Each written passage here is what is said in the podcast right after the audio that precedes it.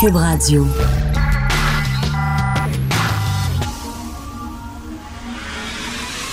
De 10 à 11. De 10 à 11. Richard Martineau. Politiquement incorrect. Cube Radio. Bonjour, bienvenue à Cube Radio et à Politiquement Incorrect. Bon jeudi. Est-ce qu'on peut parler de Charles Taylor un petit peu ce matin? Charles Taylor, qui est la moitié de Ding et Dong avec Gérard Bouchard, les deux Ding et Dong du mouvement anti-laïcité, comme dit euh, Mathieu Bocoté dans sa chronique aujourd'hui, le duo comique. Euh, vous savez, hier, je crois, je vous avais lu le tweet que Fabien Major, journaliste économique, avait envoyé sur Charles Taylor, et je vais vous, ceux qui ont manqué l'émission d'hier, il écrivait si Charles Taylor avait un soupçon de dignité, qu'il rembourse donc les honoraires reçus pour son rapport maudit de 2008, car visiblement, selon ce qu'on comprend, il a écrit des âneries qu'il renie furieusement. Et puis Guy Nantel aussi, euh, qui a écrit sur Twitter, il dit, non, euh, euh, Charles Taylor, il est en train de dire à la commission, ben finalement, oubliez donc le rapport que je viens d'écrire. Tu sais, pensez pas. Là, je vais vous dire, c'était quoi Bouchard-Taylor, là? La commission Bouchard-Taylor, parce que c'était toute une affaire. Ça coûtait énormément cher, ça a pris énormément de temps et d'énergie. Je vais vous sortir les chiffres de la commission Bouchard-Taylor pour vous dire que c'était pas écrit sur le bord d'une table comme ça. Le rapport, que je, je répète, le rapport faisait 310 pages, 37 recommandations. C'était le résultat d'une longue réflexion. Alors, de voir soudainement Charles Taylor se dire, dire euh, ah, ben finalement, j'ai erré lorsque j'ai écrit ce rapport-là, puis tout ça, c'est bizarre. Ils se sont promenés dans 17 villes au Québec, qui représentaient 16 régions. Il y a eu quatre forums nationaux. Il y a eu 22 forums de citoyens qui duraient trois heures chacun. 3423 personnes se sont présentées à ces forums citoyens. Il y a eu 328 audiences. Ils ont écouté 241 témoignages. 31 groupes ont présenté des mémoires. Il y a eu 59 rencontres avec des experts. Il y a eu un comité conseil qui était formé de 15 spécialistes qui ont discuté avec messieurs Bouchard et Taylor. C'était beaucoup, beaucoup d'organisation. Quand je dis 31 groupes qui ont présenté des mémoires, ça, c'est des gens qui se sont rencontrés, qui ont discuté ensemble, qui sont arrivés à un consensus, qui ont écrit des mémoires. C'est énormément d'énergie qui a été mise. Puis là, ce gars-là dit, ben, finalement, oubliez ça, ça valait rien. Attends une minute, il a été payé combien pour ça? Et je le rappelle, il faut vraiment marteler et cogner sur le même clou. Charles Taylor a reçu le prix le plus prestigieux au monde, la plus grosse bourse jamais donnée à un individu sur Terre. 1,5 million de dollars, c'est une sacrée bourse. C'est le prix Templeton.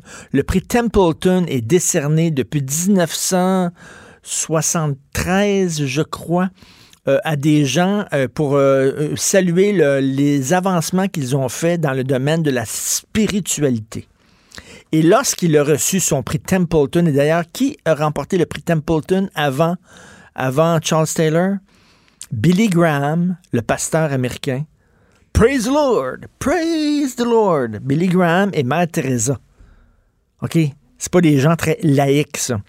Alors, Charles Taylor, lorsqu'il a reçu son prix, il a prononcé un discours et dans son discours que vous pouvez retrouver sur Internet, il a dit cette, cette phrase-ci, il faut abolir les barrières qui séparent la science de la religion. C'est un homme qui n'est pas objectif en ce qui concerne la religion. C'est quelqu'un qui est très religieux, qui se bat pour que la religion occupe de plus en plus d'espace public. Donc, il est juge et parti.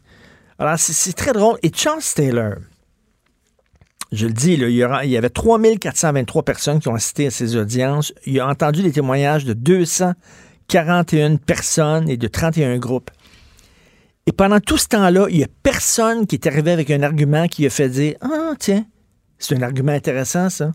Oui, ça vaut la peine d'être pris en compte. Pas une fois. Parce que là, lorsqu'on entend Charles Taylor parler, tous ceux qui défendent la laïcité sont tous dans le champ. Ils sont tous euh, haineux, xénophobe, raciste, intolérant. Alors là, tu dis, ce gars-là, il a fait le tour du Québec.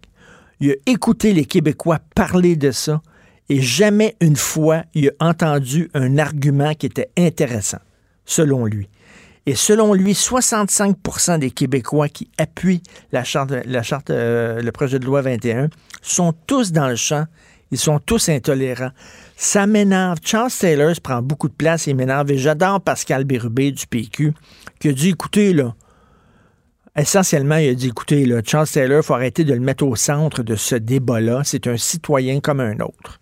Et j'aime bien ça, euh, ce qu'il dit, Pascal dit, on va arrêter, là, de toujours, là, commenter ce que Charles Taylor dit. Ça n'a pas plus de poids que n'importe qui d'autre. En tout cas, les deux ding qui renient le rapport qu'ils ont eux-mêmes écrit.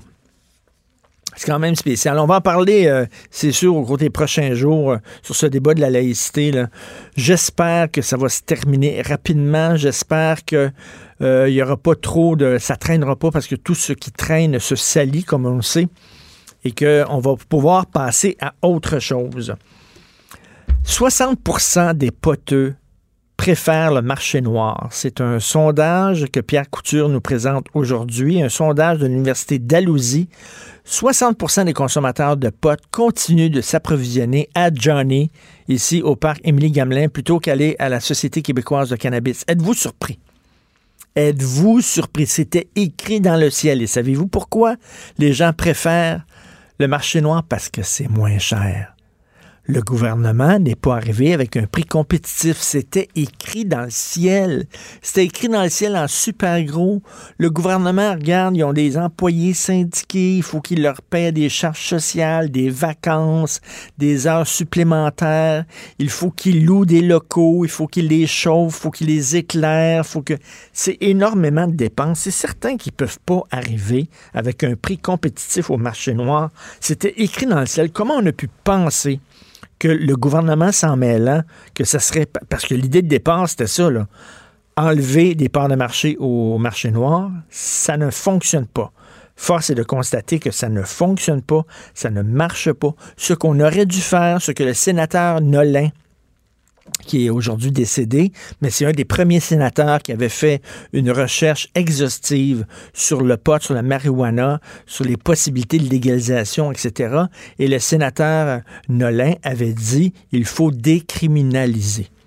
C'est-à-dire pas que pas légaliser, pas que le gouvernement soudainement se mette à vendre du pot, non, non, décriminaliser. C'est-à-dire que si vous êtes pris en possession de pot, vous n'aurez pas de casier judiciaire, vous ne serez pas envoyé en prison, etc. C'est ce qu'on aurait dû faire. Ou alors permettre, genre à couche-tard, de le vendre dans les différents couche-tards. Ils vendent déjà de la bière, ils vendent déjà du vin, ils vendent déjà des fucked up, ils vendent des cigarettes, ils vendent des loteries. Euh, de l'Auto-Québec. Donc, il carte les gens. Il aurait pu vendre cela. Le gouvernement n'aurait pas eu besoin d'avoir toute cette structure-là qui fait que les coûts ne sont pas compétitifs. Bref, c'est un échec total.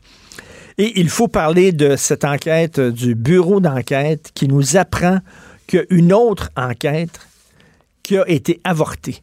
Alors, euh, cette enquête-là, vous savez, l'enquête suite à la commission Charbonneau, on voyait, il y avait des images vidéo de mafieux qui mettaient de l'argent, des liasses de fric dans leurs bas, dans leurs chaussettes.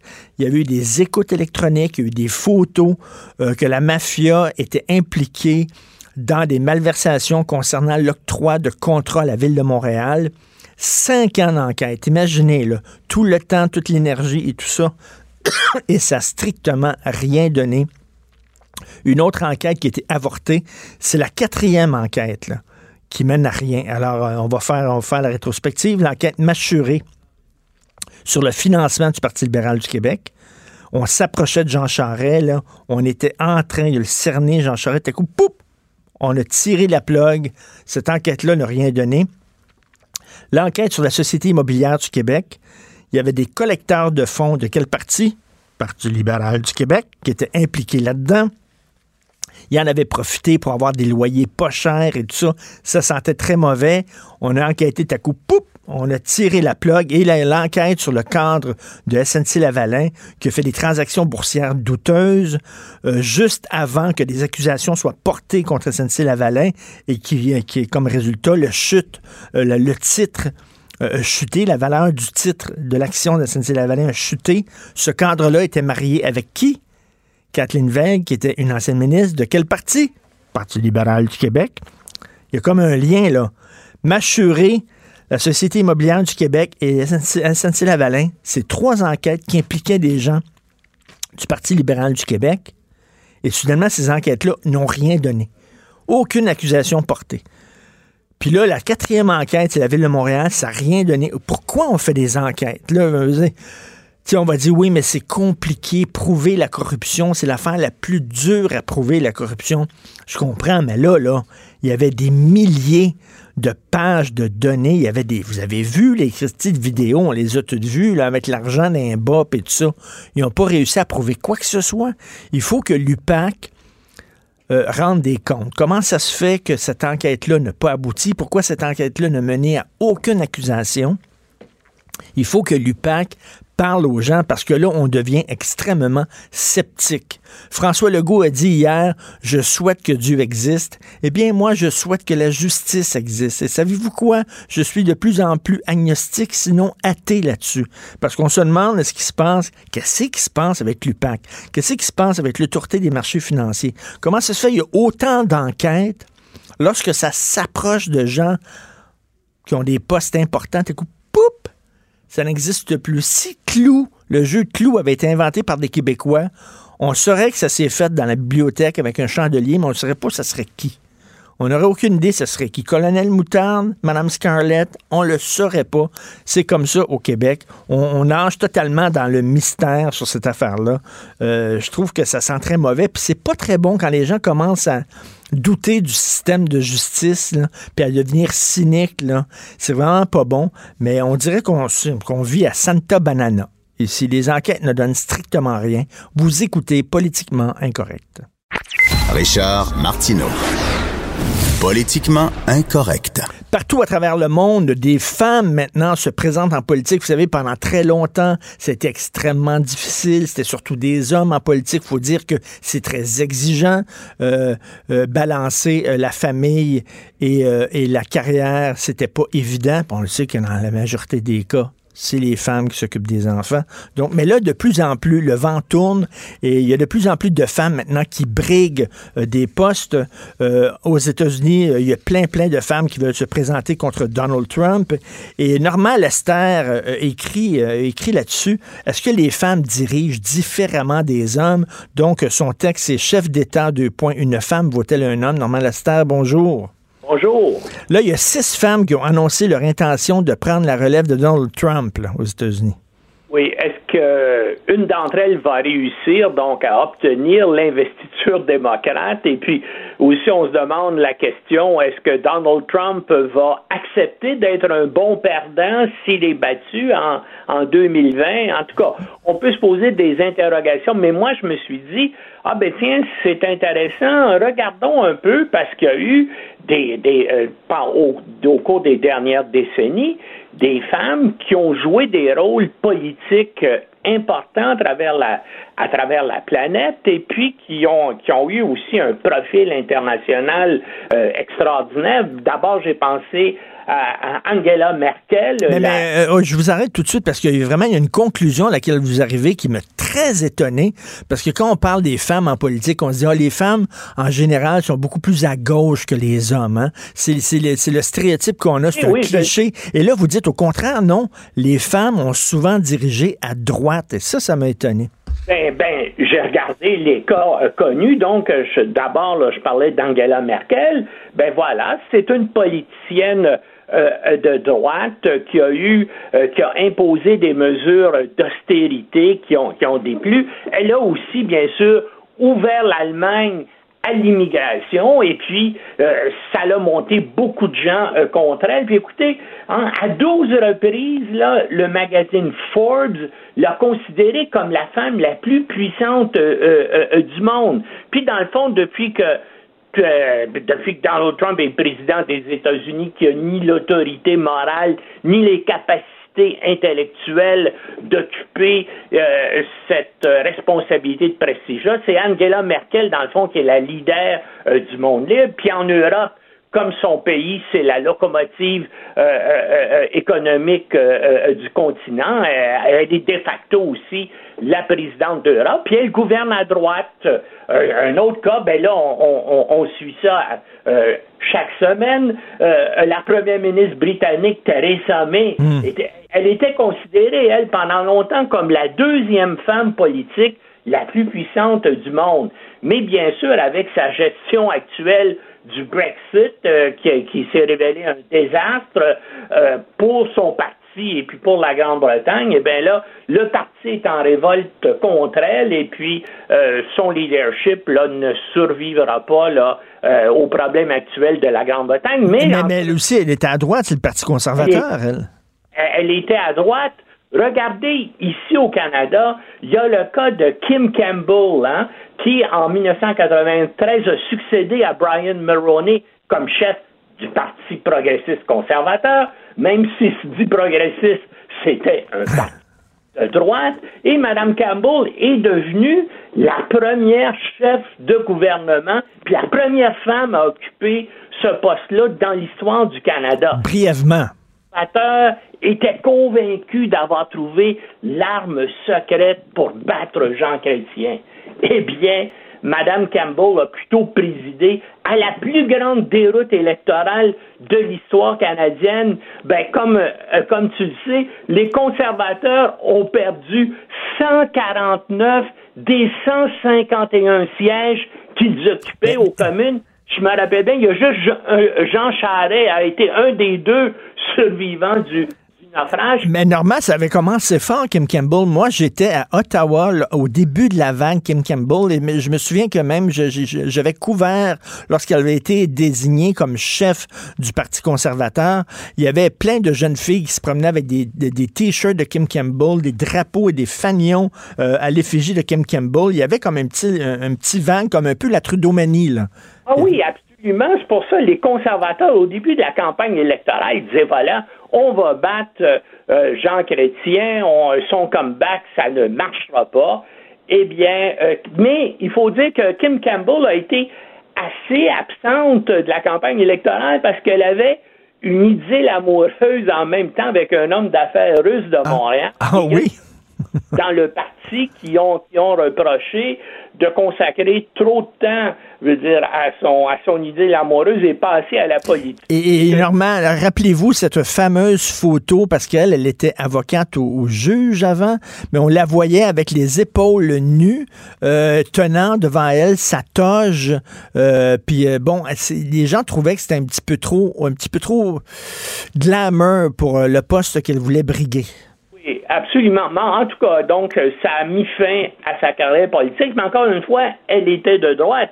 Et si on continue dans ce euh, euh, euh, domaine-là, les, les, femmes qui mènent des, gouvernements à, droite, ben il y a bien sûr des cas connus comme encore une fois Benazir Bhutto au, au Pakistan, qui avait hérité le poste un peu de son père et qui, qui avait un parti qui s'appelait le Parti populaire pakistanais, qui était un parti de gauche, et sous Benazir Bhutto, eh bien, elle a mis toute barre à droite et elle, s'est inspirée de Margaret Thatcher, la, la première ministre britannique, et puis elle aussi a gouverné à droite, bien sûr. Il y a eu, il y a eu toutes sortes de problèmes. Son mari a été en, est allée en prison pour des pour des questions de corruption. Euh, dire, elle a dû quitter le, euh, le pouvoir. Elle était sous, elle aussi, il y avait des enquêtes de, de corruption sur elle en Suisse. Elle s'est représentée pour essayer de reprendre le pouvoir et là, elle a été assassinée par, par des intégristes musulmans. Mm. Bien sûr, elle portait le voile parce qu'au Pakistan, c'est inévitable, mais c'est une personne qui était plutôt laïciste, mais encore une fois, elle aussi a euh, gouverné à droite. Euh, droite. Et puis il y a le fait aussi, on dit ben les femmes nécessairement c'est plus pacifique que, les hommes. Mais en tout cas, au cours des dernières décennies, il y a, y a eu des femmes qui étaient aussi votes en guerre que les hommes, donc qui ont, euh, qui ont dirigé des pays, puis n'ont pas hésité à avoir recours à la force des armes là, pour régler des différends. Ça s'est passé en Israël euh, avec Golda Meir. Ben oui. Déclenché la guerre de 1900, la guerre du Kippour. Ça a été le cas de Margaret Thatcher en Grande-Bretagne qui n'a pas hésité à utiliser la force pour reprendre les îles Malouines.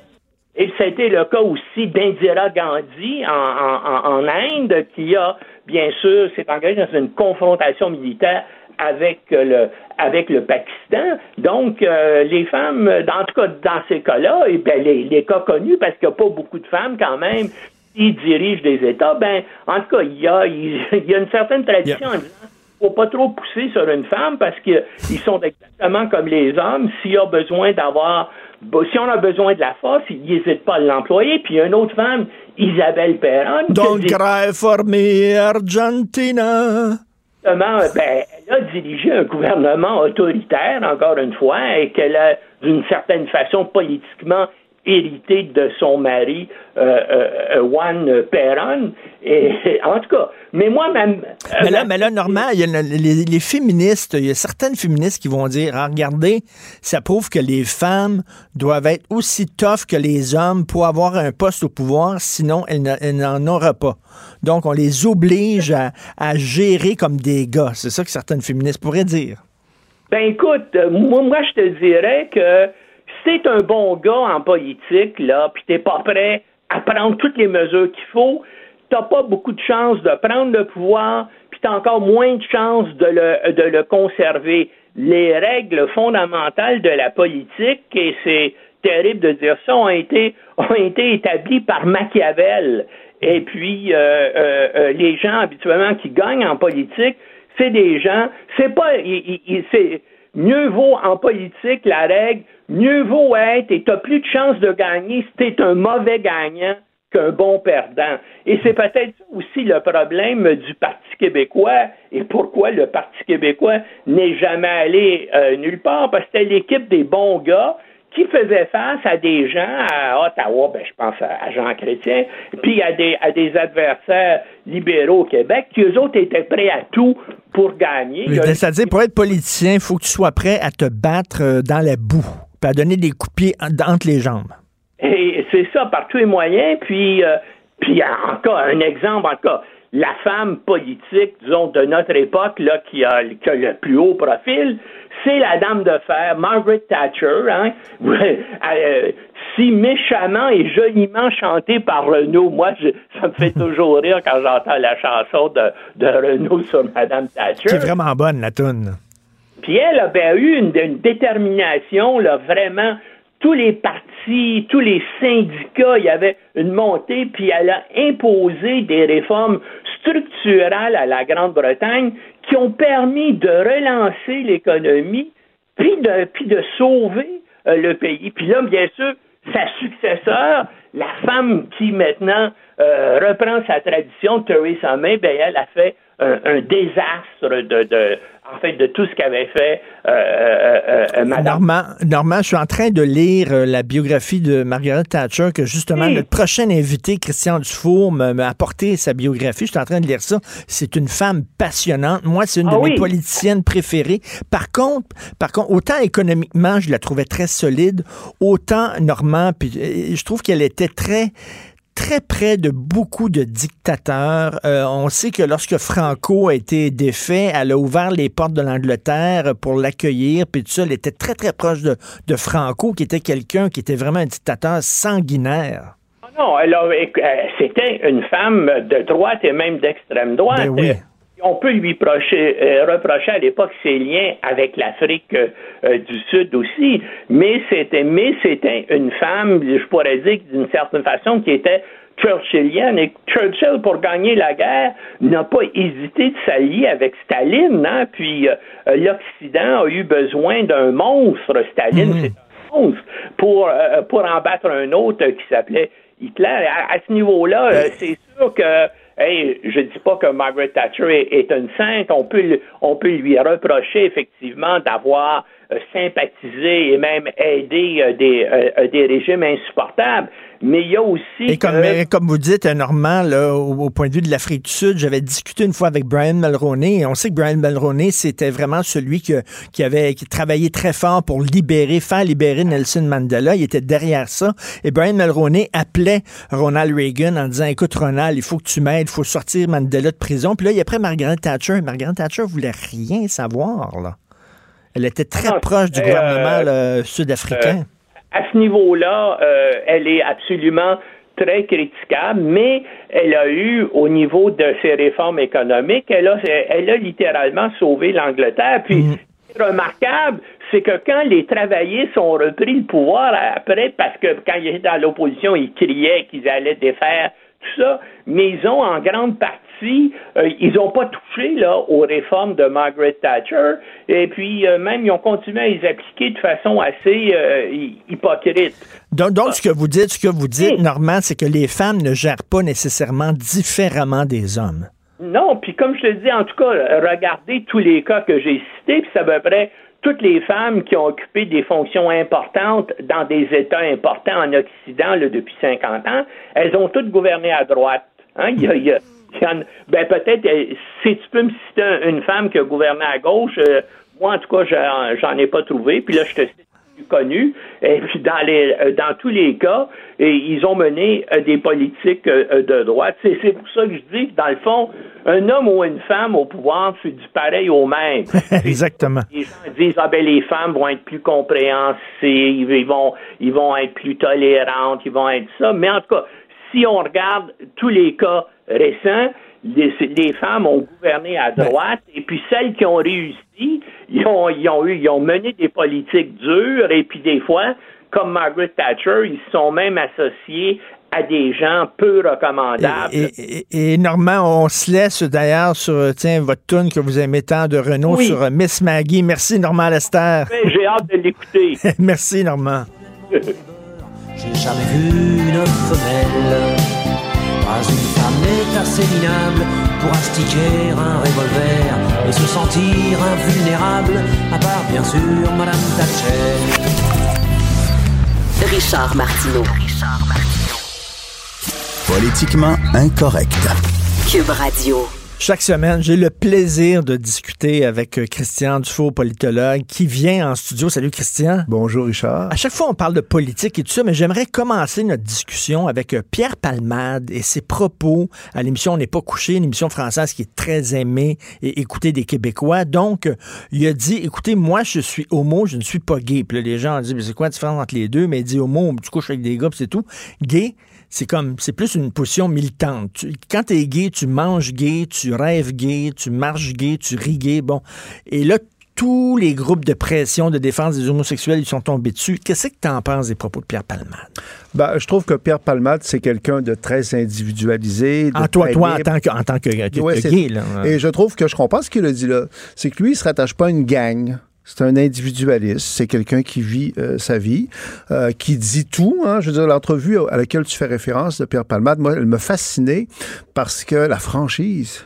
Parce que quelque part, c'est un gars, écoute, très paumé, comme on dit, drogué à l'os. hein, je veux dire, qui est très dépendant de la cocaïne, de l'alcool depuis des années et des années. Il a tout, tout raconté. Puis l'homosexualité, ça fait partie du portrait. Puis, d'ailleurs, lui, il aurait préféré être hétérosexuel. Il le dit. Hein? Tu sais que Daniel Pinard m'avait déjà dit ça au franc-tirage. J'avais dit à Daniel, à Daniel Pinard, j'ai dit, s'il y avait une pilule, tu pouvais prendre cette pilule-là et tu étais hétéro, est-ce que tu la prendrais? Puis il m'avait dit oui? Et écoute, il y avait beaucoup de gays qui avaient écrit en disant c'est épouvantable. Mais ce que Daniel Pinard me disait, c'est que c'est plus facile d'être hétéro à l'époque. Ça fait plusieurs années. À Ça fait plusieurs années. Et c'est plus facile de vivre quand tu es hétéro que quand tu es gay. Ben, euh, pour Bon, les gens de ma génération, c'est clair. Je me souviens, moi, quand j'étais jeune, puis j'ai réalisé que j'étais homosexuel, tu avais l'impression que d'être- seul de ta gang, tu étais un, un- un paria. Donc, c'est clair qu'on aurait préféré être euh, normal, comme on disait à l'époque, d'être hétérosexuel. Aujourd'hui, les choses ont changé. C'est allé à l'autre extrême. Des fois, c'est à se demander si c'est pas plus facile d'être euh, marginal et minoritaire que de faire partie de, de la majorité.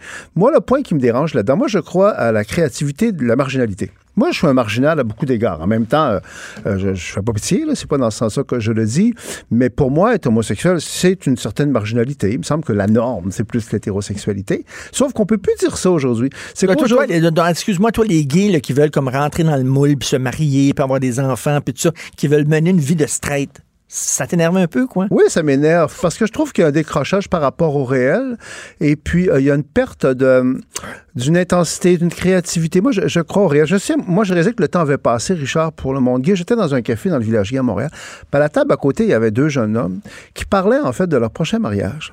Exactement comme un gars et une fille. Et moi, ça me fascinait. Je dis, waouh, ça a changé beaucoup. hein? Euh, et bon, c'est le progrès, aurait dit mon Mais père. d'ailleurs, d'ailleurs, il y a beaucoup d'hétéros. Ça, c'est des bons gays.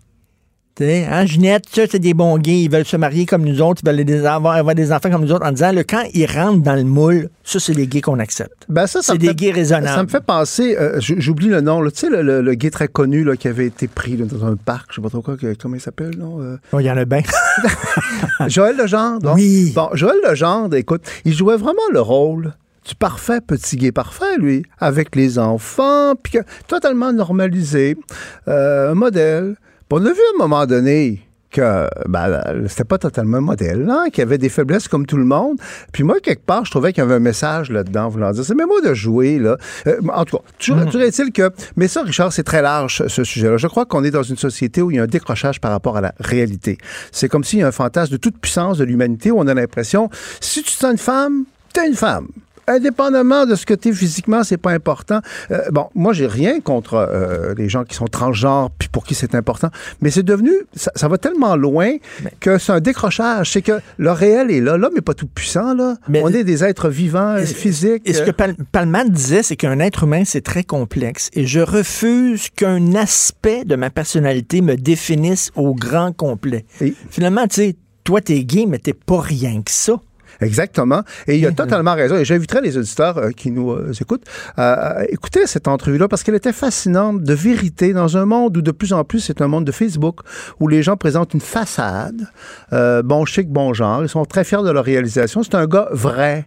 Palmade. C'est un humoriste de grand talent. Et là-dessus, je me dis, moi aussi, moi, je suis gay, mais je suis gay parmi autre chose. Puis je trouve que je me promène pas dans la rue en disant, je suis gay, je suis gay, je suis gay. Ça devient un, peu niaiseux. Et je suis pas fier d'être gay. Aussi, l'autre point, c'est que moi, j'ai pas du tout une fierté d'être gay. Je, je vois pas pourquoi je serais fier d'être gay. Euh, et j'ai pas besoin que la société m'approuve, euh, puis me dise, c'est merveilleux, Christian, t'es gay. oh, toi. Mais c'est rendu comme ça aujourd'hui. Aujourd'hui, les groupes, les gens s'identifient de plus en plus à des groupes de façon parfois très intolérante, très victimaire. Dès qu'on se met à critiquer le groupe, ils, font, ils en font une maladie. Là.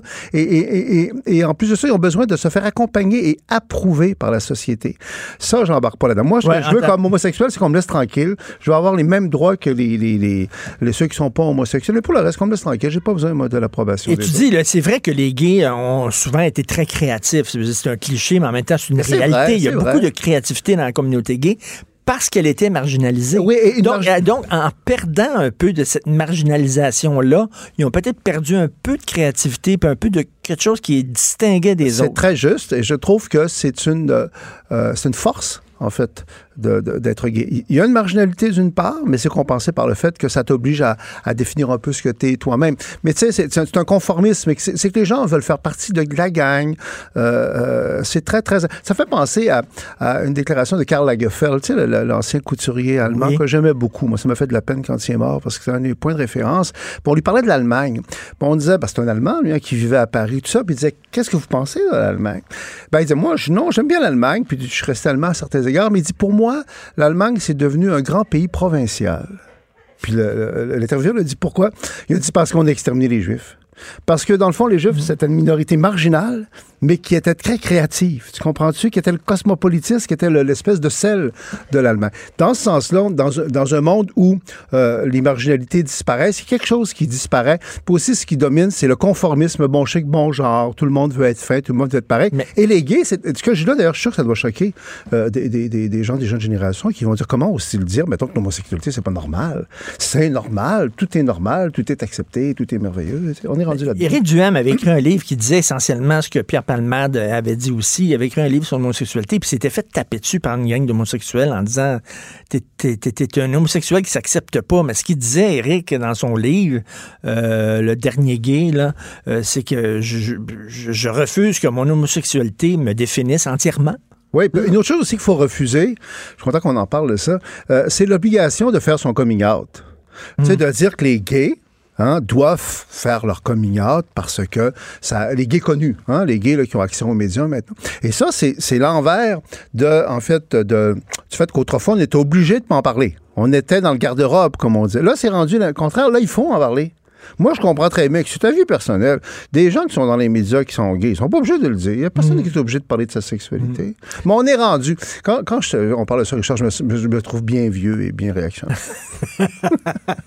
Écoute, faut parler de laïcité. Parle-moi de Charles Taylor. Qu'est-ce qui arrive avec Charles Taylor? Je veux dire, il a quand même écrit un rapport qui était le fruit d'une longue réflexion et d'une longue consultation populaire. Il n'a pas écrit ça sur le bord d'une table. Et là, soudainement, il renie totalement ce qu'il a écrit.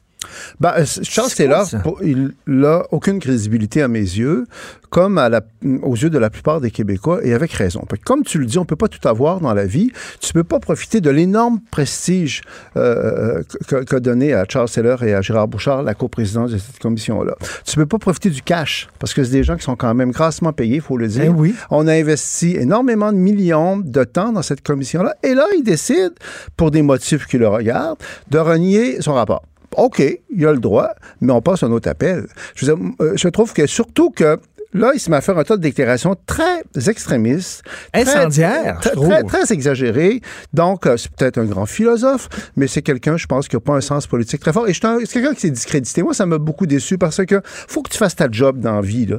Comme Québécois, Charles Taylor, il avait un job à faire, puis il l'a pas fait. Il s'est renié. Mais on a- et, et je trouve qu'il a été très, quelque part, là, euh, c'est un peu normal, tu vas me dire, là, mais qu'on l'invitait à l'Assemblée nationale, le système québécois était bien bon. Hein? Gérard Bouchard, c'est autre chose. Gérard Bouchard, Donc- il peut critiquer le projet de loi du PQ, il peut dire tout ce qu'il a à dire. Lui, il a encore une crédibilité, il n'a pas renié son rapport.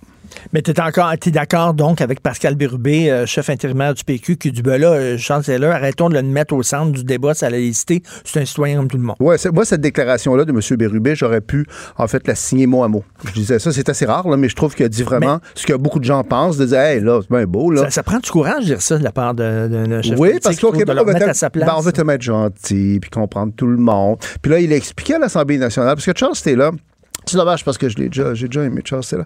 Mais, mais je trouve qu'il y a, il y a plusieurs Charles Taylor, parce que celui qu'on a entendu à l'Assemblée nationale, à la commission parlementaire, était plus sirupeux. hein. Quand il parlait de l'islamophobie, qui est sa, sa- son obsession, là, euh, il disait Ah, c'est pas juste au Québec, c'est partout dans le monde qu'il y a un danger. Mais dans les jours précédents, là, quand on lisait les articles de journaux, c'était le Québec qui était visé. hein. Ben oui. Donc, euh, donc, donc autre- aussi l'autre point, c'est que là, on a investi dans la commission Bouchard-Taylor beaucoup de temps, d'argent, etc. Et, et puis là, il faudrait, que, alors que le Québec, collectivement, essaie de se doter d'une politique qui est peut-être pas parfaite, mais quand même, je trouve qu'il est modéré, qui tient la route, là, il faudrait qu'on ait deux grincheux qui viennent juste taper sur nous autres pour nous critiquer. Au moins, Gérard c'est comme les deux vieux dans, dans- dans- dans les Muppet Show là, qui sont sur le balcon là, en haut puis qui arrêtent pas de chialer tout le temps. Là. Je le dis, Gérard Bouchard, qui est très critique à l'égard du projet gouvernemental, il a quand même été positif sur des aspects importants. Quand tu as dit, je suis très content qu'il y ait une loi qui affirme la laïcité, je vous, en, je vous félicite de ça, je, je- je vous louange euh, pour ça. Il a dit, c'est bon que le gouvernement essaie de régler euh, le dossier. Donc, il n'était pas juste négatif. Mais même si c'est très, très dur, Gérard Bouchard aussi à l'égard du projet de loi 21. Quand, quand on discute ensemble, tu, tu me rapproches souvent mon trop grand cynisme. Toi, tu es beaucoup plus optimiste que moi. Quand tu vois là, que c'est la quatrième grosse enquête là, qui est avortée, il y a eu l'enquête mâchurée, euh, il y a eu l'enquête sur SNC-Lavalin, il y a eu l'enquête sur la Société immobilière du Québec, puis là, il y a l'enquête sur l'octroi des contrats à la Ville de Montréal. C'est la quatrième enquête qui, qui aboutit pas. C'est weird. Ouais, là, je, je rejoins un petit peu ton pessimisme et, et ton cynisme même là-dessus. Bientôt, il va falloir, va falloir avoir une commission d'enquête sur les commissions d'enquête pour, pour nous euh, montrer pourquoi ça, ça n'aboutit pas. euh, parce qu'on a investi énormément. Et je dirais même qu'en comparaison à la commission Bouchard-Taylor, c'est quasiment pas si pire. parce qu'au moins, on en parle puis euh, ils comparaissent. Bon, j'ai pas de réponse à ça. Euh, on sait que c'est Sonia Lebel, qui est la ministre de la Justice actuellement, qui connaît ce dossier-là, a été quand même au cœur Ben d'une oui. commission d'enquête, la commission euh, Charbonneau. Charbonneau. Il y a aussi tout le côté des liens incestueux entre la police, puis les politiciens, l'affaire Guy puis à un moment donné, tout un panier euh, de, crabes. Bon, parce que dom- dommage, ça crédite quelque chose. Dans, ta chronique ce matin que, j'ai lu, j'ai aimé, il une chose que j'ai moins aimé, Richard, quand tu dis, ah, on sait qu'il y a de la corruption partout au Québec. Ça, j'aime pas lire ça. Parce que c'est vrai qu'il y en a de la corruption au Québec. T'as raison. Mais beaucoup de gens vont dire Ah, on est rendu comme le Bangladesh, puis comme, euh, je sais pas Ouais. trop, moi, là, tous ces pays-là. On n'a pas à payer pour avoir des services publics au Québec, là. Euh, il y a corruption et corruption. Pour moi, on en parle, la tu- corruption. Je ne veux pas idéaliser le Tu Québec. as voyagé, puis tu connais des pays où il faut vraiment que tu donnes des- de l'argent Ah pour oui, la avoir... vraie, la vraie corruption comme au Maroc que je connais bien, où vraiment, il faut que tu payes la police, il faut que tu payes un tas de monde. Donc, euh, c'est c'est pas la même chose, c'est ce que tu veux. Mais, mais, mais quelque part, il y a comme une espèce de panier. Et l'autre point, puis ça, c'est un problème très large, je trouve, c'est que c'est rendu qu'on n'est jamais cap- capable de savoir les raisons pour lesquelles les choses se font ou se font. J'aimerais ça que l'UPAC, moi, dise, ben, qu'est-ce qui est arrivé à cette enquête-là? Et, et ça, c'est. Puis dans l'affaire SNC-Valin euh, Valin aussi, on n'a jamais su pourquoi on n'avait pas décidé d'invoquer la loi sur les poursuites euh, euh, différées. Et ça, c'est une tendance lourde. C'est que les politiciens veulent tellement pas se faire euh, accuser de s'ingérer dans les affaires des fonctionnaires, c'est que là, c'est rendu le règne des fonctionnaires. On s'en mêle pas, les politiciens font attention, on s'en mêle pas. Il y a un tas de dossiers comme ça. Puis c'est les fonctionnaires qui ont pris la décision, puis les fonctionnaires n'ont pas à Mais- donner les motifs. Ben là, François Legault, il dit, je comprends les gens qui sont vraiment euh, frustrés, mais je peux rien faire. Puis effectivement, il peut pas se mêler, là, il peut pas se mêler des enquêtes. C'est vrai, il y a un mur entre la politique puis bon. Je, je sais, mais je trouve qu'à un moment donné, ça va trop loin. On est quand même en démocratie. On élit ces gens-là. Là. Bon. Là, il y a une espèce de mur étanche qui est en train de se bâtir entre la bureaucratie euh, et les fonctionnaires. Dans le cas de la fillette là, euh, de- de- dont- qui va être enterrée, qui va qui- dont les funérailles vont avoir lieu Aujourd'hui. Bon, dans un premier temps, ça a été frappant de voir à quel point on ne peut pas avoir de détails, on ne peut rien savoir. On peut... Bon, moi, je prends l'information. On peut savoir- même, même peut pas montrer sa photo puis dire son nom alors que c'est c'est- c'est ces médias sociaux où tout le monde le sait. Là. Ça, je trouve ça. Il y a Pierre Trudel qui est vraiment une référence dans ce domaine-là, qui a écrit dans Le Devoir un article très intéressant sur ces règles de confidentialité-là, qui fait Ah qu'on ne oui? peut pas parler. Oui, l'histoire, Richard, ça vaut la Ah peine oui? parce que lui, lui, il met ça en doute en disant ça, ça dépasse le, le- le but pour lequel ces règles-là ont été adoptées. Puis rappelons que cette petite fille-là, là, c'est comme si elle perd son identité. Non seulement on l'a assassinée, là, mais on, a- on peut pas voir sa face, mais on n'a pas son identité. Moi, je- il y a quelque chose qui me met mal à l'aise. Ah, Là, c'est comme si on la tuait une deuxième fois. là. Exactement, je trouve Écoute, ça. C'est toujours, on peut parler de plein d'affaires avec toi, c'est ça qui est le Ben, c'est pour ça que hein. je viens, mon cher. Merci beaucoup, Ça Christian. On fait s'en va tout de suite à la pause. Politiquement incorrect. Joignez-vous à la discussion. Appelez ou textez 187 Cube Radio. 1877 827 2346. Il n'y a rien de pire que lorsque des gens veulent votre bien. Ils savent ce qui est bien pour vous, puis ils vont vous l'imposer. Alors, j'en parlais hier de ces nouvelles lois concernant les régimes alimentaires dans les CHSLD. On a apporté 75 modifications et là, on veut forcer les personnes âgées, les, euh, les malades à bien manger. OK, là, on leur fait manger du chia, puis du kale, puis euh, du quinoa, puis tout ça. Puis eux autres, ils veulent boire une petite liqueur, puis ils veulent manger des biscuits en forme de feuilles d'érable. Alors, on va parler de ça. Et les autres, tu quand tu as 85 ans, sac-moi à paix. Je peux-tu avoir du fun à manger? Il me reste pas beaucoup de temps. Nous allons parler avec Mme Linda Odette, qui est infirmière, propriétaire et gestionnaire des résidences La Villa à Trois-Rivières, des résidences pour personnes âgées. Bonjour, Mme Odette. Bonjour, M. Martineau. Bonjour, vous avez un peu euh, une grippe, vous avez un peu mal à la gorge, qu'on me dit. Oui, c'est ça. Ça a commencé tantôt. En tout cas, je vais faire euh, mon possible. c'est correct. Madame Odette, bon, vous travaillez avec des, vous avez des personnes âgées dans vos, euh, dans, dans- dans vos résidences. Qu'est-ce que vous pensez de ça, vous, que soudainement, là, on dit, on débarque, là, puis il y a des nutritionnistes qui arrivent, puis on dit, on va vous dire quoi manger, nous autres, ce qui est bon pour votre santé. Eux autres, ce qu'ils veulent manger, c'est des, des, des aliments qu'ils aiment, des aliments qui leur rappellent leur enfance, qui réconfortent. Oui, effectivement, je suis d'accord. Euh, moi, j'ai lu les témoignages des résidents, de leur famille, euh, de leur comité aussi. Puis, à première vue, c'est sûr que je trouve que c'est avant-gardiste dans le sens euh, qu'on n'a probablement pas encore rendu, on n'est pas rendu à la génération qui a l'habitude de ces repas-là. Oui. Effectivement, Euh, c'est audacieux car aussi le goût, eh ben, ça se développe pas du jour au lendemain surtout chez les aînés, euh, sont déjà habitués à leur habitude alimentaire depuis tellement longtemps. Euh, c'est très difficile de changer ça. Et on parlait à quelqu'un justement cette semaine, ben, c'est Denise, euh, Denise Bombardier qui me disait euh, quand on mange, ça nous rappelle, c'est des souvenirs d'enfance et tout ça. Effectivement, la génération qui a connu le quinoa, qui a connu le kale, puis tout ça, eux autres, quand ils vont être vieux en résidence, peut-être ils vont vouloir manger ce genre d'affaires-là. Mais que les gens qui ont 85 ans aujourd'hui, ça leur rappelle rien, ça fait pas partie de leurs habitudes alimentaires. Oui, c'est tout à fait ça. Euh, sur le plan cognitif, les émotions, c'est très important, on le sait.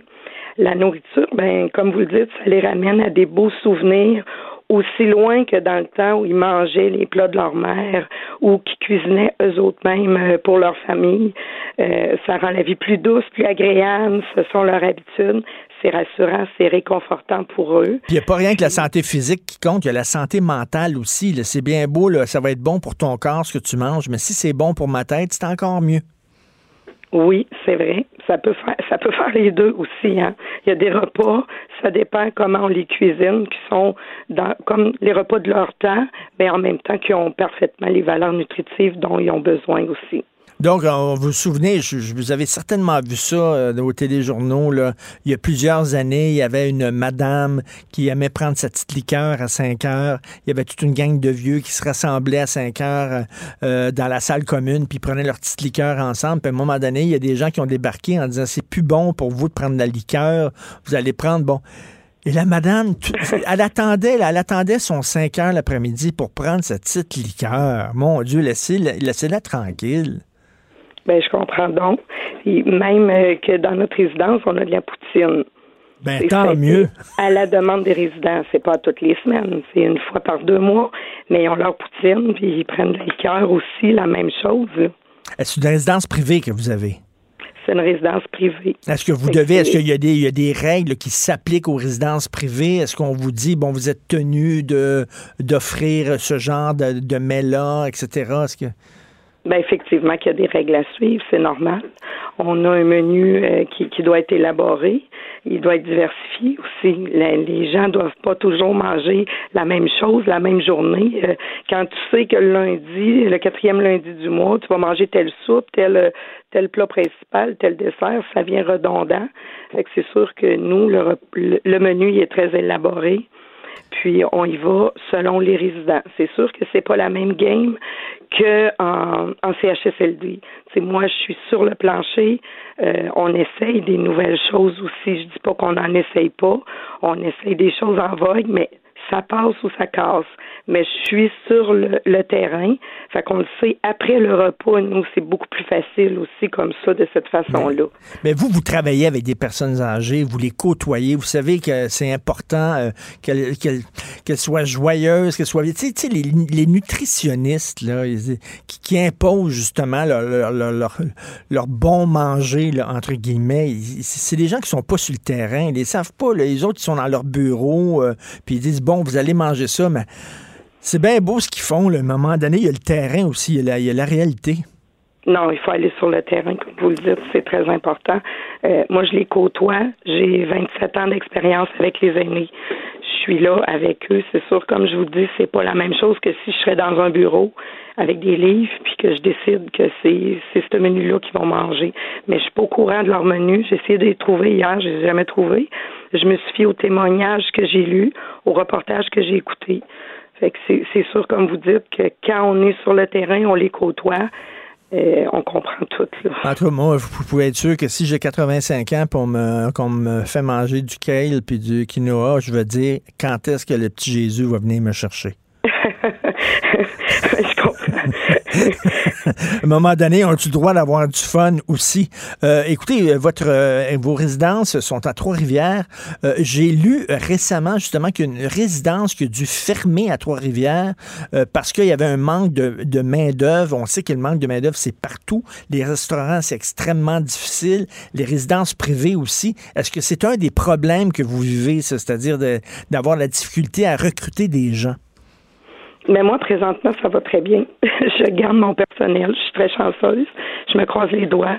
Euh, j'ai du personnel qui sont ici depuis plus de 15 ans.